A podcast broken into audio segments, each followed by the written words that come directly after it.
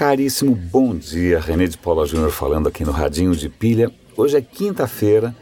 É, eu tenho algumas notícias que eu separei aqui, é, mas acho que antes de mais nada eu queria dar um presente para todos nós. Na verdade, quem está dando esse presente para todos nós é a NASA, e na verdade ela não está dando presente, ela está dando futuro, ou ao menos uma visão de futuro, uma esperança de futuro que, convenhamos, é mais do que oportuna nessa, nessa época meio sombria em que o noticiário parece que saiu de algum, né, algum filme de ficção B, né, na hora que a gente elege um urso alaranjado e coisas estranhas acontecem. Mas, bom, o que a NASA fez, ela já tinha feito isso algum tempo atrás, mas eu estou chamando atenção para isso e eu realmente gostaria de dar isso de presente para todo mundo.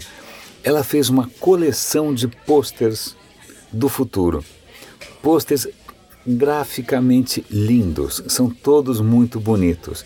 E todos eles já imaginando um futuro onde a humanidade já colonizou o espaço, já viaja para outros planetas, né, que você pode fazer turismo nas luas de Júpiter e assim vai. Alguns são maravilhosos. Eu vou dar o link aqui. Você pode baixar todos os posters, imprimir, fazer o que você bem entender. Eu tenho alguns preferidos. Eu gosto muito do, pôster de Encélados, eu acho muito bonito. O pôster de Vênus também ficou muito bonito. Então esse é meu pequeno presente. Agora vamos voltar aqui para nossa realidade não tão interessante. Eu tinha comentado ontem, e eu, eu vou ser muito franco aqui, na verdade eu tenho sim um viés com relação ao Uber, embora o serviço possa ser maravilhoso, etc e tal, eu acho a companhia eticamente questionável, eu acho a companhia de uma truculência extraordinária e eu não consigo separar uma coisa da outra. Né? É, é como você admirar a pintura de não sei quem, sendo que o cara é um assassino, um estuprador, ou seja o que for. Você consegue separar? Ah, eu nem sempre consigo. Tá? Então, uma notícia interessante aqui do Uber é que por mais que a gente diga que o Uber isso, o Uber aquilo, o Uber está perdendo dinheiro de uma maneira hemorrágica. Né? Os números são assustadores. A única coisa que está segurando é que ele recebe doações zilionárias de lugares como Arábia Saudita. Né? Essa história é muito estranha. Olha aqui, no terceiro trimestre de 2016, a companhia perdeu 800 milhões de dólares. Né? Olha só, Ninguém sabe quanto que a Uber perdeu na China. Talvez ela tenha perdido bilhões de dólares na China. E aí, olha aqui, eles fazem, eu vou dar link para essa reportagem aqui. Eles fazem inclusive uma listagem das desgraças do Uber, né?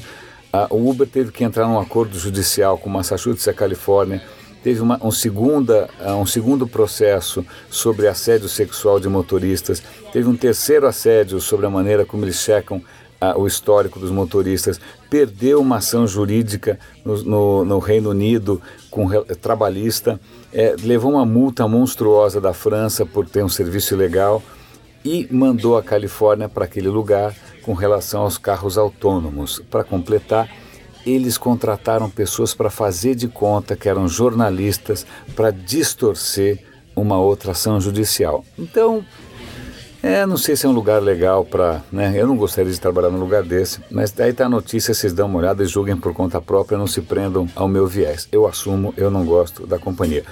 Uma notícia interessante que, que, que aí a gente tem que ler com uma pitada de sal é sobre a China gamificando aí uma coisa parecida com o Big Brother do 1984.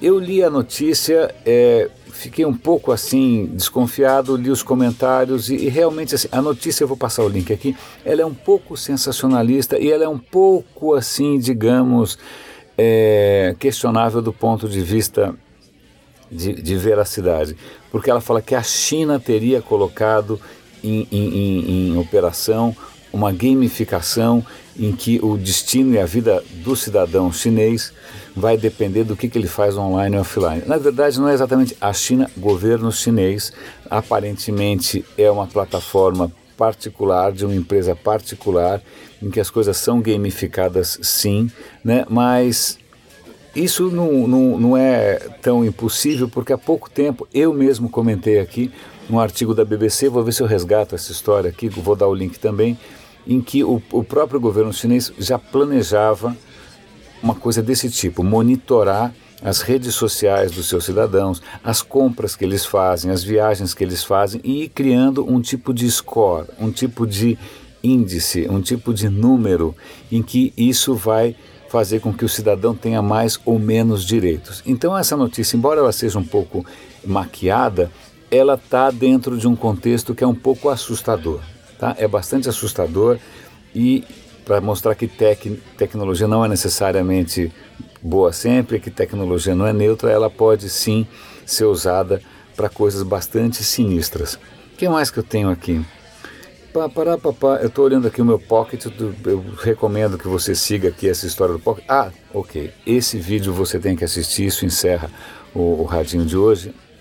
É uma matéria da Verge sobre várias tecnologias, que inclusive a gente já comentou aqui, que fa facilitam a criação de coisas fake. Eu tinha comentado aqui da Adobe, né, que tinha feito um software que, uma vez que ela aprenda a, a, voz de alguém, ela consegue fazer com que essa mesma voz fale qualquer coisa. Né? Você escreve um texto, essa voz fala qualquer coisa, isso é assustador. Eu já mostrei isso aqui algum tempo atrás.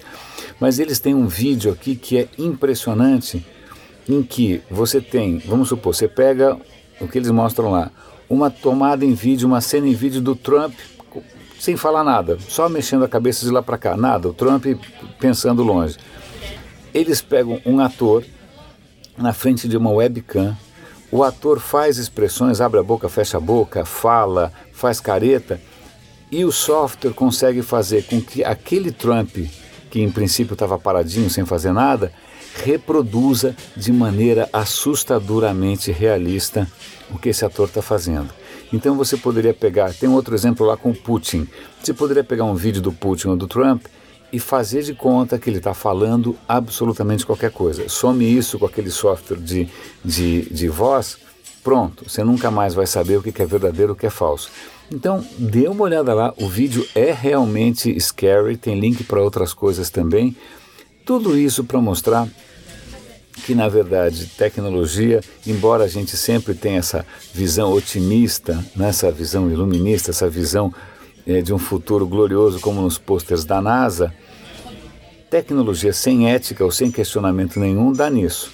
Né? É, notícias falsas, controle social, empresas truculentas né, que distorcem também a verdade, o mercado de trabalho.